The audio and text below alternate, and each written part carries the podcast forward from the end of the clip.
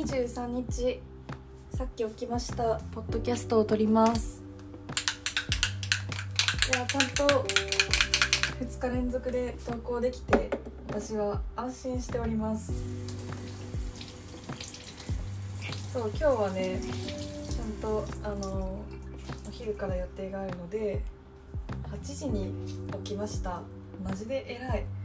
なんか朝昨日の夜しかもちゃんと早く寝て朝すっきり起きるっていうやっぱこれやっぱうん。やっぱこれですわみたいな気持ちになった。人間そういう方がいいかもって思う。早寝早起きが早早寝早起きした時って気持ちいいよね。私もう最近ずっと昼過ぎ12時以降に起きてたから久々に早寝早起きできたんだけど本当に大事だなって思うもん。もうこれからも早寝早起きできたらいいな。とりあえず来週の目標を早寝早起きにしようかな。月曜から日曜まで12時ぐらいに寝て8時9時に起きる生活しようかな。そうやって早寝早起きに入る？入るよね。入るよ。そういうことをやろうと思いました。朝は爽快です。で今から準備して友達と美術館にね行く約束をしているので美術館に行こうと思います。で何の話しようと思ったんだっけ？いつもこんこんなこと言うよね。本当に。100何回更新してもさ何の話すればいいんだっけ？みたいな。ますよね。そうでもなんか昨日ねまあ普通に学校があって外に出たんだけどさなんか寒くない？やっぱり。めちゃめちゃ寒かったよね昨日。なんか昨日もう一回家出たけど寒すぎてちょっと一旦引き返して厚着して家もう一回出たの。本当に寒くて寒くて。マジでやばい。本当になんかもう冬じゃん。なんか私本当に体感の秋って多分マジで秋っぽい秋を体感気候を体感できたの。もうガチで23時間とかだと思う。本当になんか秋服で今日ええやみたいな感じで外に出れたの23時間思ったら普通に多分12時間ぐらいはあると思う。でも本当に超短かった今年の秋。だってもう11月近づいてきているもんね。でも私ね12月がねなんだかんだ結構好きだからもうここまで来たら早く12月になってほしいなって思う。11月私ちょっと忙しいかもしれなくてそれがねすごいなんか忙しいのはあんまり受け付けないというか受け付けないわけじゃない。忙しいのは耐えるけど耐えようと頑張るけど忙しいことがプレッシャーになるからなんかこういう身構え方をねしたくないんですよ。でも11月を乗り切った後の12月最高に気持ちいいと思うので12月まで頑張って生き抜いていきたいと思ってるんだけどやっぱ12月が結構ね冬の中で12月が一番好きかもしれない。でもそれはさておきみんな服装どうしてるってマジで思う。なんかもう急に寒くなってもう衣替えまだしてないんだけど私みんなしてんのかな？なんかそういうのをさ衣替えしたかどうかを知るためにツイッターみたいなのあるよね。ツイッターで衣替えって後で検索しよう。みんなしてんのかな？みんな今週末とかにしそう。みんな今週末とかにしそう。本当に何にか言ったんだろう。でもそんな感じじゃない？衣替えって寒くなってからやってやる気湧くよね。私もそろそろニットを出します。出します。衣替えね。でもコートコートとかニットとか好きなのよ私。みんなは夏服が好きですか？冬服が好きですか？私はうーん冬服の方が好きかも。てかニットが好きニットって可愛いよね。なんかテンション上がるニット。で今年は赤いニット買いたいなって思ってちょっとなんかなんかお店に行く機会があればちょっと洋服屋さん寄って赤いニットを探しに行ったりしてる。でもなんか私ね持ってる服にね緑と赤が多いの。あと青かな。緑と赤と青あとモノトーンとか紺とかなんだけどなんか冬場はね緑の服と赤い服を結構着ることが多い気がする。でなんかね大体クリスマスみたいになって一人一人クリスマスみたいな色合いになってあやばいやばいって言って服装変えたりとかする。なんか洋服の色って本当にさ個性出るよね。なんかなんだろう。洋服ってさみんなが選ばないといけないじゃん。だからなんかどんな人であれ個性を出すことが不可避なのめっちゃおもろいよね。私の洋服なんか私はめっちゃなんかなんとなくで服を選んでこれ可愛くねみたいな。なんか最近こういうの着たいわみたいな感じでさなんかあんまり流行りとかも気にせず着たい服を着てるんだけど友達からもねなんかすごい。個性個性があるっていうかなんかあーメグっぽい服やわみたいなめっちゃ言われる、まあ、派手な色着る時もあるからかな。わかんないけど。全然真っ赤とか真っ青とかは着れるけどでもなんか形とかでも「あこれメグっぽいわ」とか言われることがある。でこの前さ緑色のワンピースをね買ったの。そしたら友達からなんか「これってこのブランドのやつでしょ?」って DM が来てなんかそういう写真をねストーリーにあげたの。緑色のワンピース買った。マジ嬉しいみたいな。そしたらなんかこのブランドのやつでしょ？って言われてなんで分かった？のみたいな返信したらこれマジカタログで見ててメグにマジ似合うってもうカタログ見た時に思ってたんだよねって言われて。やばーと思って。本当に私が好きそうな服を完全に把握しとる女がおるって思って。最高や。最高やってなったんやけど。そうそういうことがあった。だから多分私の服は結構私らしいのかもしれない。でもみんなそうなのかもね。みんななんかこの服似合いそうとかあるのかも。なんかさ服だけじゃなくてさ景色とか食べ物とかさなんか経験とかもさ私結構なんか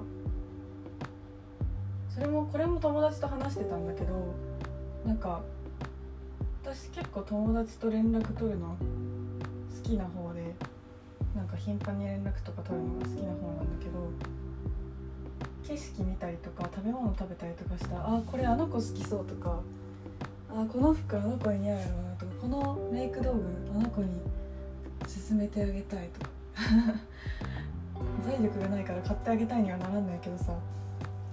マジで財力欲しいよね。でもなんかそういうのが結構ある。私は。なんかこのなんだろう。この景色ああの子来たら一緒に来たら超喜んでくれたやろうなとか。あこのゲーム絶対あいつ好きやんとか映画とかもねこの映画絶対あの子好きやわとか。なんかそれも一人とかじゃなくていろんな人に対して思うな。なんかなんだろう。いろんな個性がさ友達にあってさ自分の生活の中にその子の個性のこう領域が見えるとあって思い出したりする。なんか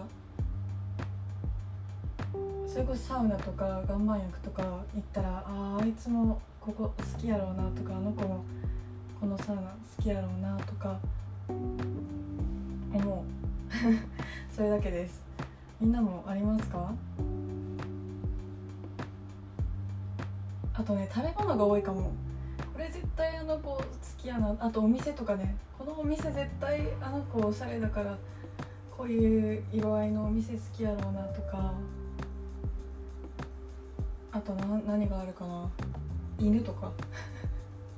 犬とかなんか猫とか動物とか。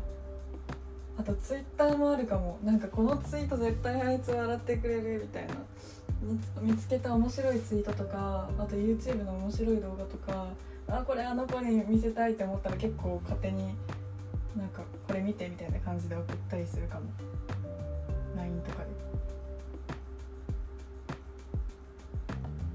そうかな。あと美術展もあるね。この美術展あの子好きそうだから誘おうとかおすすめしとこうとかなんかあるね。まああと私のなんだろう気分かな。なんか例えばなんか最近めっちゃコストコのなんだっけあのコストコのなんあれだよ。コストコのあれ美味しいよね。あのプルコギ？プルコギ肉？食べたことある？コストコのさプルコギ肉なんか1キロとか売ってんだけどあれを焼いて食べるとマジで美味しいの。でコストコのプルコギ肉が最近食べたいみたいになったらなんかコストコ好きの友達とかあのコストコの有料会員でコストコによく一緒に行く友達とかに声かけて「食おうぜ」みたいな「いつ空いてる?」みたいな連絡したりする。そうだから私結構友達と連絡を取り合うのが好きっていう話だね今日は。もう10分話しちゃった。じゃあ今日はねもう竜の話しないといけないんでもうここら辺にしたいと思います。あんま時間もないしねもう家でないとやばいわ。8時に起きたけどねそっからねダラダラして二度寝はしてないんだけどシャワー浴びたいとかなんかラジオ聞いたりとか皿洗ったりとかしてたらもうね10時ぐらい今も出ないと。でデューンをね今日お話しする 映画は「デューン砂の惑星」なんですけどデューンは先週の金曜日に公開されたばっかりでまだ全然日本でも映画をやってます。皆さん私の話を聞いてマジで見に行ってほしい。デューンはね私がとっても見たかったのもう2年ぐらい待ったよ私は。というのもねデューンっていうあのもともと原作はね SF 小説なの。1960年70年ぐらい。ちょっとなんか20年開きあるけど確か60年代から70年代にかけて連載をしていた SF 作品なのねでもうすごくいい脚本なんだけどだから何回もねいろんな監督がね映画化しようとしてるけど何回もこうお金が足りなかったりとかまあ明らかに微妙なやつを作ってしまったりだとかでなんか頓挫してるのその映画化の企画がね。で今までの映画の歴史の中で2回もう大御所の監督が頓挫してきてるのを今回めちゃくちゃお金も時間もかけてもうそういうの得意な監督に任せてやってみようやみたいになったのが今回のねあの今公開してる分の「デューン砂の惑星で」あのもう最高なのよ。キャストも最高音楽も最高衣装も最高監督も最高もう私が好きなものがいっぱいいっぱい詰まってる SF 映画なの。もう本当にね早く見たくて試写会もね応募しまくったんだけど全部落ちて本当に悔しかったんですがやっと3日前ぐらいに見えました。でデューンはねまずまずキャストの話するね。キャストね主演がティモシー・シャラメなの。ティモシー・シャラメの話はこの前ちょっとしたよね。もう今をときめくイケメン俳優。なんかねなんだっけ？なんか日本の宣伝文に「プリンス・オブ・ハリウッド」って書いてあった。でも本当にそんな感じ王子みたいな顔してる。本当にねとってもかっこいい。スタイルもいいし。でそのティモシー・シャラメが出てくる。しかもティモシー・シャラメがめちゃめちゃ盾をするもうねかっこいいよ。めちゃめちゃかっこよくて。盾もなんかナイフあんま銃銃がないのよ。多分あ銃あるわ。銃出てくるわ。銃出てくるけどティモシー・シャラメが割と使うのはナイフなのね。で武術そのティモシー・シャラメは普通にガチで王子様の役なの。王王子様？なんだろう。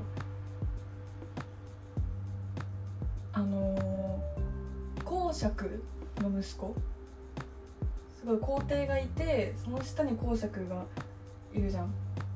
でその帝国の公爵の息子なんだけどそのまあ王子だよね。すごい位が高い家の一人息子ですごいあの武術の訓練をね受けてて彼はあのナイフを使うのよ。で他に出てる俳優がゼンデイヤね。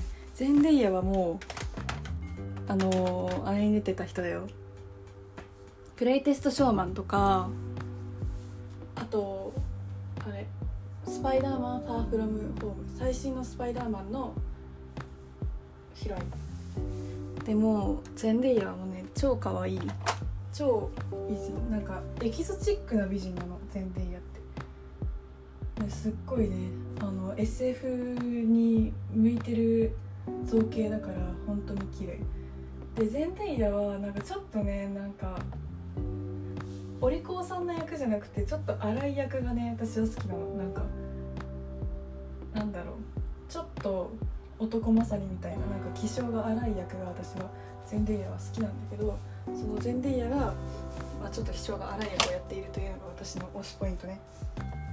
であとは出てる俳優にジェイソン・モモアがいてジェイソン・モモアはあのアクアマンとかの人。アクアマンのそのゴリゴリのさでかいもう私があのー生まれ変わるならこんな肉体になりたいって思うぐらいのゴリゴリのもうひげもじゃのもう髪もくるくるのもう入れ墨もなんかトライバル柄の入れ墨ボーンみたいな胸板ポーンみたいな胸筋バーンみたいな。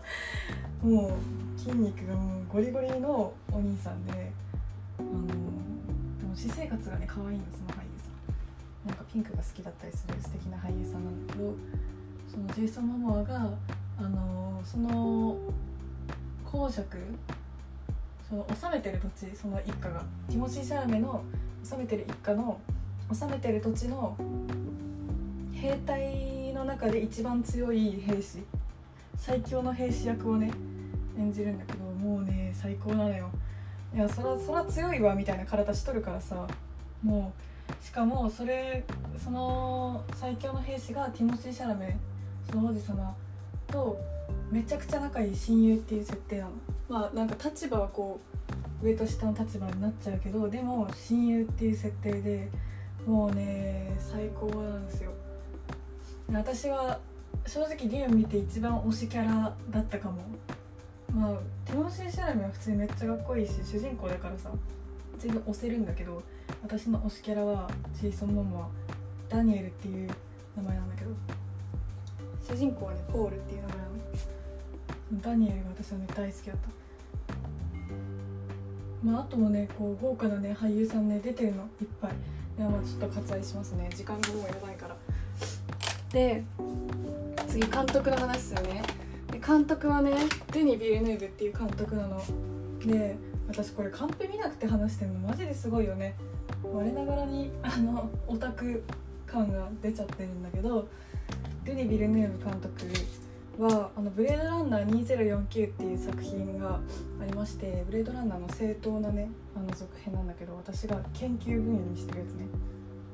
それブレードランナー2049の監督なのなの。私ブレードランナー2049がね大好きでまあそりゃそうだよね。それで修士論文を書こうとしてるんだから大好きなんですけどあのブレードランナー2049とかメッセージとかがね有名な作品かな。デニ・ビルヌーブ本当にあの SF を書く書くっていうか撮るのに長けてるなって思う。であの人のいいところ私の推せるところはお金をかけた作品のお金の使いどころがねめちゃくちゃ正しい使い方をしてくれる感じがする。なんかお金のかけ方がすごくあのあーもうそこに使ってほしいっていうとこにお金を使ってるイメージ私の中で本当にあの超大作向きの監督だなって思うから今回多分デューンが彼のキャリア史上一番その規模がでかいね作品なんだろうけど本当にあの最高のお金の使い方をしています。で、まあ、割とねあの SF アクションとかにしては割と長回しではないんだけど全然長回しではないんだけど割とゆったりしたショットあと遠間からのショットが多いだからなんかその世界観のでかさを伝えるのが多分うまいんだと思うでなんかねまあ好き嫌いそりゃどの映画でも分かれるから完全にみんな好いてくださいとは言わないけど私はめっちゃ好きで。で本当にあのとってもとっても素晴らしい監督なのよ。可愛いしねちょっとなんか。本人ちょっと可愛いんだよね。なんか可愛いイケオジって感じ。イケオジなんだよ。デニ・ビルヌーブ。でブレードランナー2049の時もそうだったんだけどもなんか遠間からのショットでその全体の映像が綺麗な感じにするのがうまいのね。もうなんかどこ切り取ってもポストカードにしてしまいたいぐらい綺麗で。もうまあそれはあの人の映画のすごい最高潮みたいなとこなんだろうけど本当にかっこいい映像をね撮るよね。なんか SF 映画って私結構ね古い方が好きだったりするんだよねなんか。新しいとなんかそれもう VFX 見せたいだけじゃないみたいな。なんかそれも映画プラス科学技術勝負じゃねみたいな感じになるんだけど今回ね、まあ、ブレードランナーはさすがにねあの VFX をねいくらか使たくさん使ってると思うけどブレードランナー2049をね。でもあのデューンに関しては2回しか CG 背景を使ってないというグリーンバックで撮った撮影は2回しかないらしいよ。2ショット分？すごくね？なんか予告編見ただけでもこれどうやって撮ったん？みたいなのがめちゃくちゃあるのね。私普通に見ながらどうやって撮ったんか全然わからんかったとかいっぱいあったんやけどさ。なんか2回しか CG 背景使ってないって聞いて2ショットしか。でティモシー・シャラメが言ってたんだけどインタビューに。びっくり本当に。それでこの世界観出せるのはすごいなと思って。確かになんかこう砂の惑星っていうさこう惑星砂の惑星で起こる出来事の話だからその化け物とかはさすがにさ CG だけどさ背景ほとんど実写って本当にすごいことだと思うやっぱお金かかってるわ。大体ドバイとかのなんか砂漠とかで撮ってるらしいんだけどすごいわ。でその砂の惑星そのさ軽くねストーリーを言っとくと砂の惑星がありそこでなんかねスパイスが取れるでそのスパイスはあのー飛行機をね飛行機とかいろんなあのー機械を動かすね燃料になるのと同時に普通に、あのー麻薬物質でもあるのね。でその普通に麻薬物質だし燃料その時代はもうね何億年も先の世界みたいな設定でやばいもう家家出ないといけない時間 やばい。でその何億円何億年も先の設定であのーやばい。でその惑星帝国がねいろんな惑星にわたって存在するだから一つの帝国がいくつもの惑星を統治してるって感じ。だからその惑星間移動がさめちゃくちゃ多い世界だから燃料が大事なの。でその大事な燃料がめちゃくちゃある惑星の統治権が本当に誰が持つのか大事みたいな。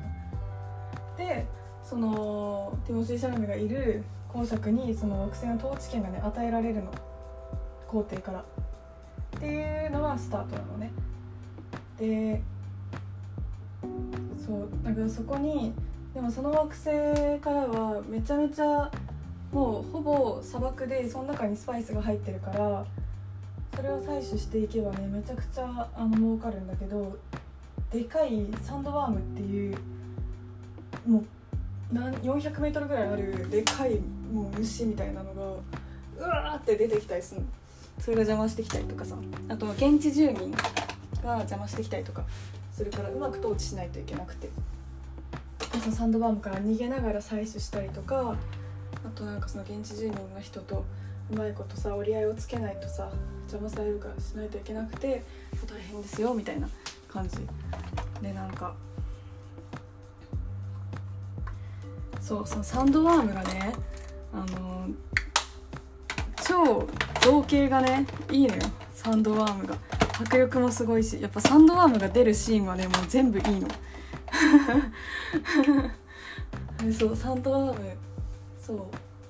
でなんかそのサンドワームのさビジュアル自体は1960年代70年代の連載時からその挿絵としてねあったの。でそのなんだっけ宮崎駿のさ「ナウシカ」のオウムとかもそっからちょっと影響を受けてるらしいよ。でそのスパイスとかもスパイスとかさその麻薬物質みたいな設定もその1960年代アメリカで原作が作られたんだけどそのアメリカはさヒッピーカルチャーがその時一番勢いがあったのね。でヒッピーとかって結構ドラッグとかを常用してるからさその文化のヒッピー文化のなんだろうて言うんですか？ヒッピー文化の影響を受けて影響が出てこなかったんでやばいね影響を受けてあのー、そういう設定になったんらしいよ。そう言われるとなんかすごい面白いよね。結構カルチャー的な背景も60年代70年代にあり他のカルチャーにも影響を与えた大作 SF 作品の実写化です。プリンス・オブ・ハリウッドが出とるしね。素晴らしいのよ。でそう音楽の話もしたいな。でもマジスケール感マジでやばいしあとなんかすごいねあの羽ばたき機っていう飛行機が出てくるんだけどマジで可愛い。可愛いっていうかかっこいいし可愛いみたいな。なんかもう羽が4個ついててそれがめちゃくちゃ高速で羽ばたくことで飛べる飛行機があって。おもろい。可愛いってなった。なんかいろんな文化が折衷してあるような描写もあるし結構面白い。ビジュアルもねなかなか面白い。いろんな文化を折衷するのってやっぱブレードランナーとかからもちょっともらってきてんのかなって思った。感じです。でそう音楽の話ね。音楽ハンス・ジマーがやってんのよ。ハンス・ジマーってすごいあの有名なねもうあらゆるハリウッド作品をの音楽を担当してるその映画音楽のね今世界で一番需要がある音楽作家なんじゃないかなと思う。でハンス・ジマーは大体いつもねクリストファー・ノーランの映画「インセプション」とか「ダンケルク」とかあとなんだろう「インターステラー」とかの音楽を作ってるのね。でそのハンス・ジマーの音楽ハンス・ジマーがテネットテネットじゃない。ハンス・ジマーがあのデューンのね音楽を担当したんですけどあのテネットがね去年公開されたじゃん。去年か一昨年ね。でそのテネットはさクリストファー・ノーランの作品だからノーランからハンス・ジマーにテネットを作るにあたって音楽やってくれってオファーが来てたらしいけどデューンやりたいからっつって断ったらしいのね。でそれくらいハンス・ジマーもデューンの映画音楽をやることが本当に夢だったらしくてもう絶対やりたいみたいな。絶対にデューンも全力でやりたいみたいな感じだったらしい。でそれで本当に音楽がねものすごい。なんか映画音楽にこんだけ感動したの初めてかもって思うぐらい音楽がめちゃめちゃ SF の世界観をねもう爆裂に出してるの。本当になんか映画音楽にこんなこんなすごいってかなんか見ながらこんな感動できるんやって思う。ちょっとなんか興奮しすぎて気持ち悪くなってきた自分のこと。いや本当に映画音楽がめちゃくちゃいいの。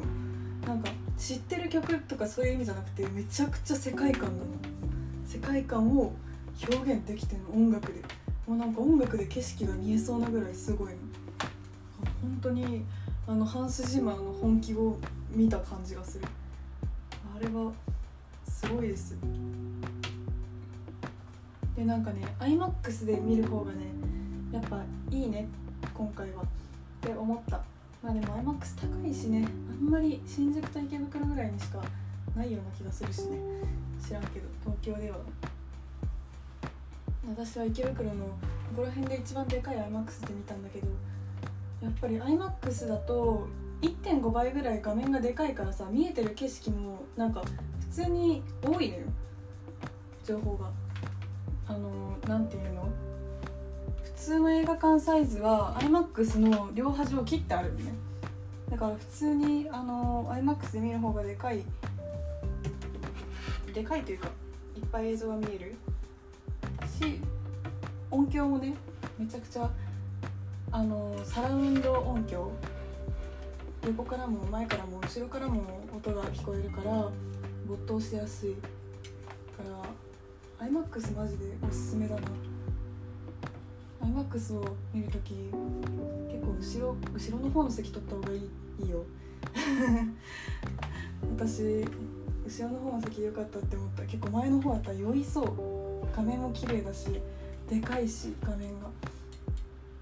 iMAX ねあんまり高いしさ。あんまり iMAX 行かないんだけどちょっとリュウンは今回ちょっと本気度が高かったんで iMAX で見させていただきました。私原作をねちょっとペラ読みしかしたことないからなんかちゃんと原作をがっつり読んだことないんだけど原作の小説もねちょっとしっかり読もうって思った。普通にストーリーめっちゃ面白そう。っていう感じです。キャストの話と監督の話と何の話したっけ？音楽の話しました。本当にねっていうのは私はクラクランクインしたっていうのが2年前ぐらいに聞かされててもうその時から私はもう早く早く早くみたいなもうそういう気持ちでした。でもこれからね楽しみな映画がいっぱいあるの。っていうか今ブレードランナーを研究してる人はもう映画館に通わないといけないぐらいあのリドリー・スコットの新作の映画を出したんで早く見に行かないといけないんですけどもう私は引きこもりなんでまだ映画館に行けてません。リドリー・スコットのリドリー・スコットをねあのブレードランナーの82年に出された1作目のね監督が最新作をねアダム・ドライバー主演でちょっとなんかもう呪文みたいになって申し訳ないんだけどアダム・ドライバーっていうね結構いいいい感じの私は結構好きな俳優さん主演で「最後の決闘裁判」という作品をね今やってんのよ映画館で。それもね私はブレードランナー研究してるんだったら見に行かなきゃってなってるんですがまあまだ行けてません。引きこもりなんで本当に。まずねあんまりね予定がない限り家から出れない。さすがにこうリュウンは無理してでも行きたくなったから行ったんですがあんまりこうね。でもリドリー・スコットの新作もリュウンもね私の最寄り駅でやってるんだ。リュウンはちょっと iMAX で見たかったから頑張って池池袋までね遠出して見に行ったんですがまあ最後の決闘裁判は最寄り駅で見ようかなという感じです。もう35分も話しています。今回はねデューンスペシャルということで私が知っているデューンの情報を全部全部じゃないかもしれないけど結構いっぱい話したんでみんなデューン見ようね。デューン見て語ろう。なんかねブレードランナー2049の世界観と同じ監督だなって見ててわかる。私はすごい好きだったのね。だからデューンが好きだった人はあの演出とかがね好きだった人はブレードランナー82年版見てその後ブレードランナーの新作を見るとあの世界観にブレードランナーの続編の方はあの続編じゃないもともとの1作目を見てないと何のこっちゃ分からん気はする。正直だからブレードランナー2049見たいなって思ったら最初にブレードランナーを見てください。っていう感じです。まあでも今回はリュウの話なんでまたそれは明日別のお話をします。ということで マジで話しすぎちゃった。35分ってやばいな。マジ今日さ20分ぐらいで終わらせてしまったのに。ということでさよなら。バイバイ。